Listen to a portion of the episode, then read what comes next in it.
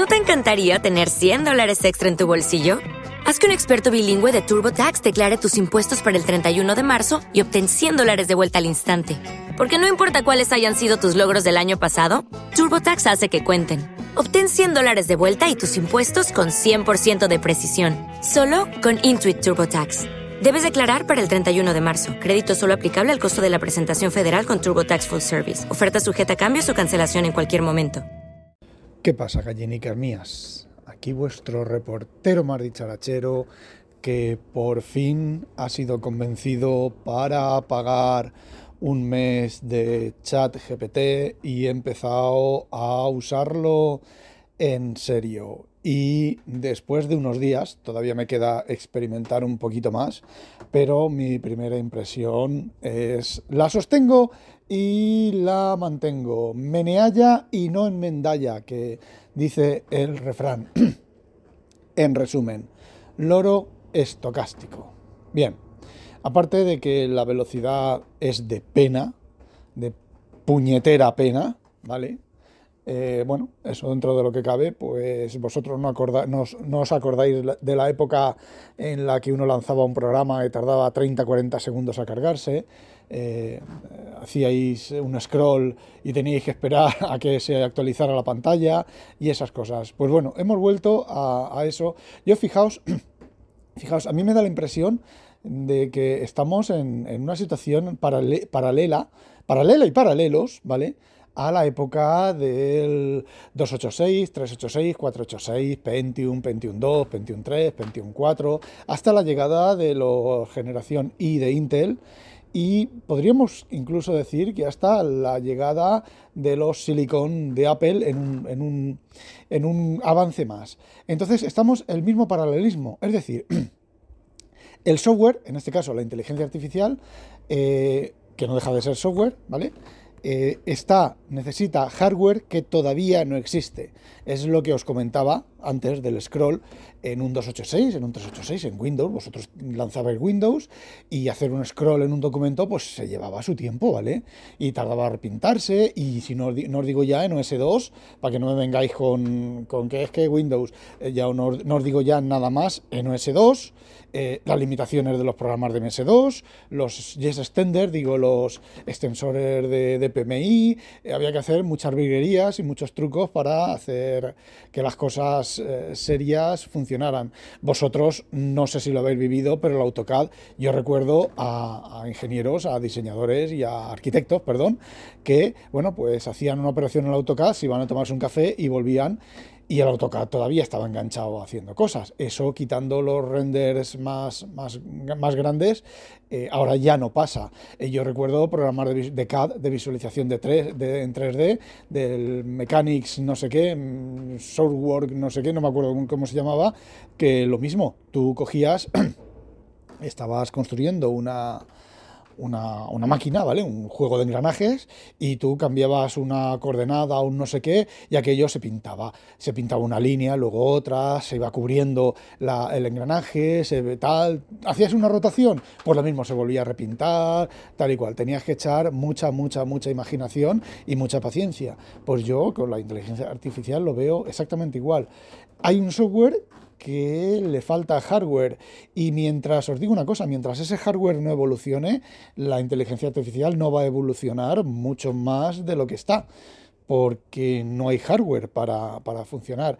Y si bien en la época de, de, los, de Intel, de los 386, 286, AMD, todo eso, eh, cada año, cada año y medio, la cosa mejoraba un montón, Aquí, eh, eh, eh, fijaos que es el mismo, el mismo, el mismo eso. llegaba Intel, sacaba el 386, a los seis meses el AMD sacaba el equivalente al 386, luego el, el DX2, luego el AMD el 386 no sé cuánto, luego el 486, luego el DX4, luego tal, cada seis meses, cada, cada año. Exactamente igual que ahora el hardware va evolucionando respecto al, al software, pero con el mismo problema. el scroll, tanto en un 386 como en un 486, pues el scroll iba despacio. Tú notabas mejora, pero tampoco era decir como ahora que tú abres cualquier programa, haces cualquier scroll y el scroll va bien ¿vale? Estoy hablando de un editor de textos, tú coges y, tienes que coger la, barra de desplazamiento y con la barra de desplazamiento haces sube para arriba, para abajo, para arriba, para abajo en el ratón y el texto te sigue, ¿vale? Eh, eso, eso en la época que yo, que yo comento, si hacías eso, bueno, pues podías irte no solo a tomar un café, sino a dormir, que cuando aquello había terminado de hacer todos los eventos del ratón que tú habías hecho, pues muy bien podía haber pasado eh, una hora.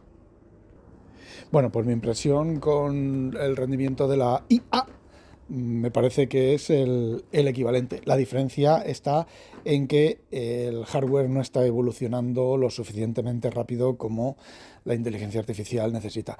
Y luego vamos al tema, lo que yo os comenté de los silicon. Los silicon fue el golpe en la mesa que los demás fabricantes están poniendo, eh, se están eh, recuperando, pero todavía no se han recuperado del todo, que el Apple Silicon, al tener, al ser un sistema, una chip para PC y tener un montón de rutinas cableadas en hardware, pues por ejemplo, esto de, la, de mover los frames y de que sea en tiempo real, la actualización de cuando estás renderizando, renderizando, no, procesando un vídeo, o sea, eh, editando un vídeo y demás, pues eso lo ha conseguido básicamente Apple metiendo en, en el hardware cosas que en Intel estaban en el software. Entonces, bueno, pues yo creo que los Silicon es el último el último golpe de la evolución de la informática de escritorio y móvil. Eh, bueno, pues eh, con Silicon, con Silicon, con la inteligencia artificial, yo creo que estamos a la, época del 286, mm, sí, del 80, 286, 386, por ahí estamos. Y hasta que el hardware no evolucione, pues la IA no va a evolucionar más, porque es que mm, no le falta, falta el hardware, ¿vale? Bueno. Eh, como os decía, he pagado un mes de ChatGPT 4. Bien, respecto, es una evolución muy importante respecto al, al de Bing, ¿vale? Que es el que yo suelo usar. Eh, resúmenes mucho más precisos de ficheros. Yo no sabía que podías subirle un fichero. Lleva un esto de un enlace, haces clic o le dejas caer el fichero encima, un PDF, y lo mismo que haces con herramientas de terceros de resumen de PDFs o de páginas web, le dices, oye, mira esta página web y me la resumes. Y te mira la página web y te la resume, ¿vale? Exactamente igual que los, los sistemas de, de resumen de, de documentos y demás de pago de terceros. ¿Cuál es la diferencia? La diferencia está en que parece ser que los de terceros, el contexto lo mantienen. El chat GPT no, cada vez que le haces una pregunta, en la conversación en la que estás, ves cómo lee el documento, te sale procesando el documento, ves la barrita de, de tareas, leyendo el documento, generando respuesta. En los sistemas estos de pago, no. Tú vas haciendo las preguntas y te va respondiendo. Porque puede ser que mantenga digamos que mantenga, que quede parado el contexto, quede detenido para, para, bueno, pues para continuar, ¿vale? No vuelve a leerte el documento. El documento lo lee una sola vez, genera su nube de lo que quiera que genere, ¿vale? Para luego irte, irte respondiendo. Bien, eh, sí que hay una diferencia bastante importante, ya la sabía, ¿vale? Eh, con el, GPT, el, de Bing o los servicios gratuitos, pero eh, yo no lo he subido para eso. Yo pagué para hacer los famosos GPTs. ¿Qué son los GPTs? Pues los GPTs son, eh, tú subes una serie de ficheros a una versión, un GPT, ¿vale? Te creas un GPT y subes una serie de ficheros. Y le defines un prompt, ¿vale? Que es, em, yo el que tengo, a ver, yo he cogido y he subido todas las obras completas de Julio Verne. Eh, yo no sé si es que se me escapó uno, o, no cogió los cuatro PDFs, yo tengo todas las obras completas. En, bueno, las subí primero en un EPUB gigante, aquello no se enteraba, ¿vale? Aquello era incapaz de leer el, EPUB. Eh, no podía leerlo, ¿vale? Entonces, bueno, lo borré, generé un GPT nuevo, esto con ayuda de Carlos Castillo, el que me ha convencido ha sido Carlos Castillo, ojo. Y, bueno, pues generé un, los tengo las mismas obras en cuatro PDFs, pues lo que hice fue subir los cuatro PDFs, yo juraría que subí los cuatro PDFs, parece ser que solo se quedó con los tres primeros y dejó colgadas pues las últimas novelas de Verne y eh, las obras de teatro y demás. Hay que esperar a aquello que lo dijera, ¿vale? Y sí que es verdad que cuando se le empiezas a preguntar de, golpe, pues no responde muy bien porque parece ser que lo está digiriendo. Eh, al cabo de una hora o cosas así, le empecé a preguntar y aquí es donde eh, hice, le hice preguntas de, de, si sabía lo que tenía, le dice, oye, hazme la lista de las novelas de Julio Verne que tengas. Y me hizo la lista de las novelas de Julio Verne que tenía. Por ejemplo, como le dije, que las novelas en el prompt. Le dije, eres un experto de Julio Verne, te, los archivos que te he subido, el primer nivel del índice es la lista de novelas. Ten en cuenta que el primer índice del, de cada PDF es la lista de novelas y eh, bueno, que era un experto que sabía mucho de Verne y que conocía la obra completa de Verne y la tenía en sus tripas, ¿vale? Un prompt así, mejor, mejor expresado.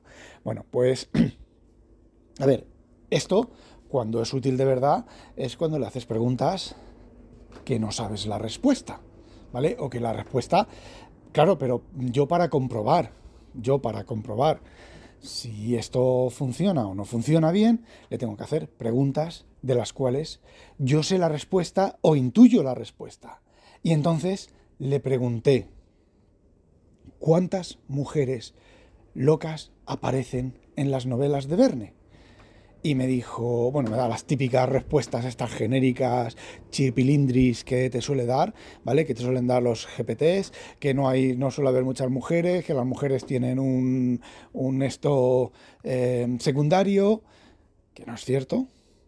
Eh, secundario, que no sé qué, eso te lo, lo has sacado. Mira, en el PROM le dices, no hagas de tus conocimientos, no hagas de lo que tú sabes. No, solamente limítate a los ficheros que te he subido, ¿vale? Una de las cosas del prompt. Bueno, pues que tal y que cual, no hay mujeres locas en Verne.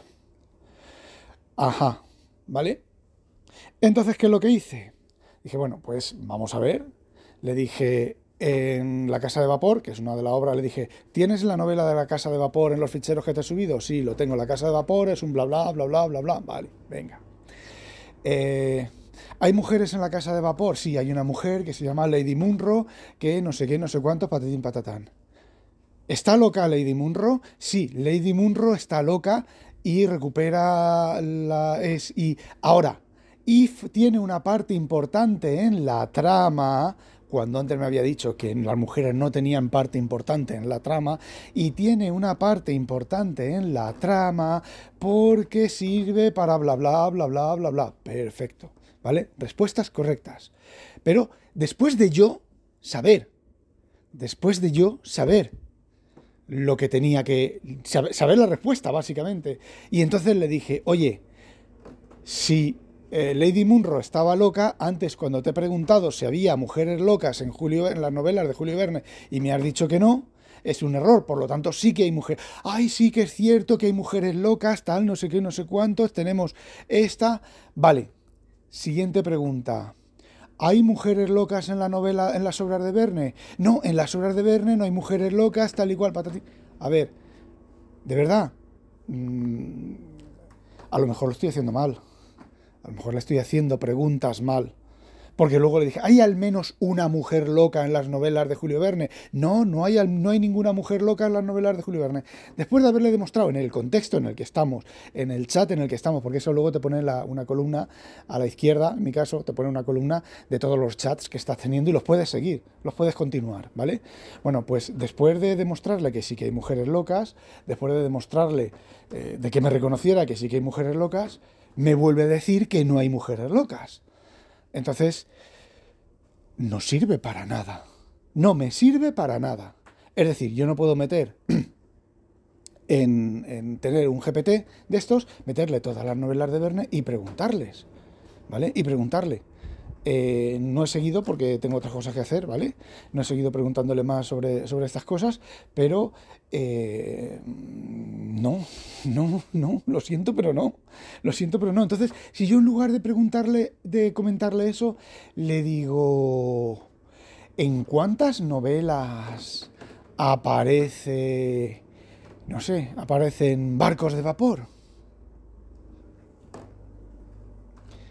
No puedo estar seguro, no puedo estar seguro de que me dé la respuesta correcta, porque he demostrado, le he demostrado que no da las respuestas correctas, ¿vale? Entonces, básicamente no sirve para nada. Sirve, pues no sé, pues para, para jugar un rato. De hecho, no creo que pague más. ningún mes más porque no me sirve de nada. No me sirve de nada, absolutamente de nada. No me está dando, no me, está, no me, no me sirve para investigar, no me sirve para profundizar. Eh, le puedo, sí, le puedo subir una novela concreta, pero tengo, ya tengo servicios gratuitos, le puedo subir una novela concreta y preguntarle sobre esa novela. Eh, no sé, decidme si me equivoco en algo, decidme si estoy haciendo algo mal, si estoy organizando algo mal. Mm, eh, no lo sé, no lo sé, pero es que no, me da. No, básicamente no. Y me, me, queda meterle lo que, lo que haré, lo que voy a hacer a lo mejor. Es una tarea bastante complicada, Creo que tengo todas las obras de Verne en texto, en textos, porque me ha dicho este Carlos Castillo que los textos, los, los TXT le gustan mucho más que los PDFs y demás.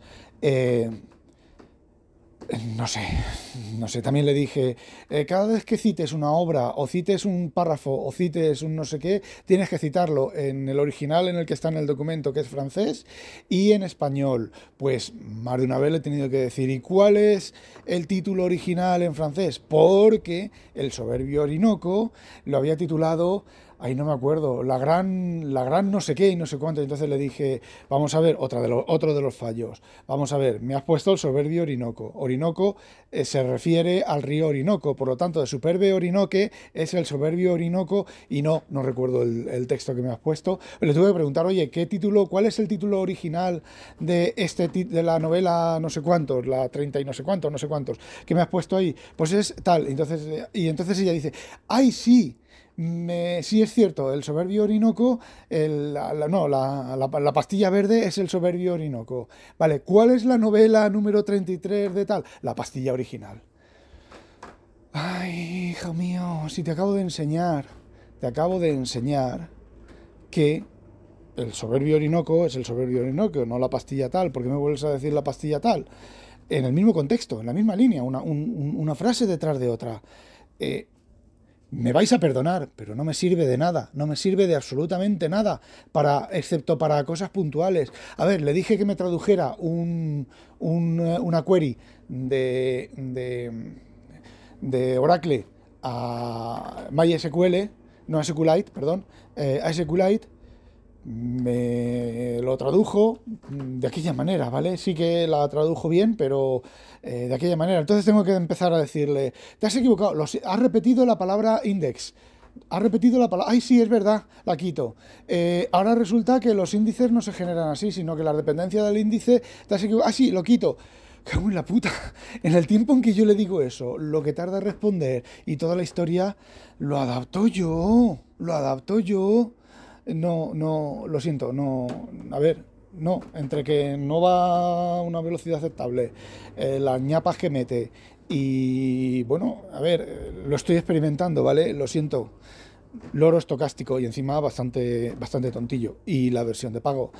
Eh, no sé, os vuelvo a repetir, a lo mejor estoy haciendo algo, decidme mal, decidme lo que estoy haciendo mal, ¿vale?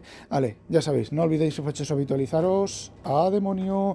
Ah, y que sigue lo del tema del sorteo de la tableta esa, la tableta no, de la mesa de mezclas esa o como se llame o lo que sea. En el audio anterior tenéis lo que las normas y demás. Y aquí, y aquí, y aquí en contra de otros redes de podcast y otras meningitíadas cancamuseras, los propietarios o los que están dentro de la red no pueden participar, ¿vale? Vale, ya lo sabéis. El que sepa, que entienda. Uy, hace tiempo que no decía eso. El que sepa, que entienda. No olvidéis, sospechosos, habitualizaros. ¡Ah, demonio! Caca. ¿No te encantaría tener 100 dólares extra en tu bolsillo? Haz que un experto bilingüe de TurboTax declare tus impuestos para el 31 de marzo y obtén 100 dólares de vuelta al instante. Porque no importa cuáles hayan sido tus logros del año pasado, TurboTax hace que cuenten. Obtén 100 dólares de vuelta y tus impuestos con 100% de precisión, solo con Intuit TurboTax. Debes declarar para el 31 de marzo. Crédito solo aplicable al costo de la presentación federal con Turbo Tax Full Service. Oferta sujeta a cambios o cancelación en cualquier momento.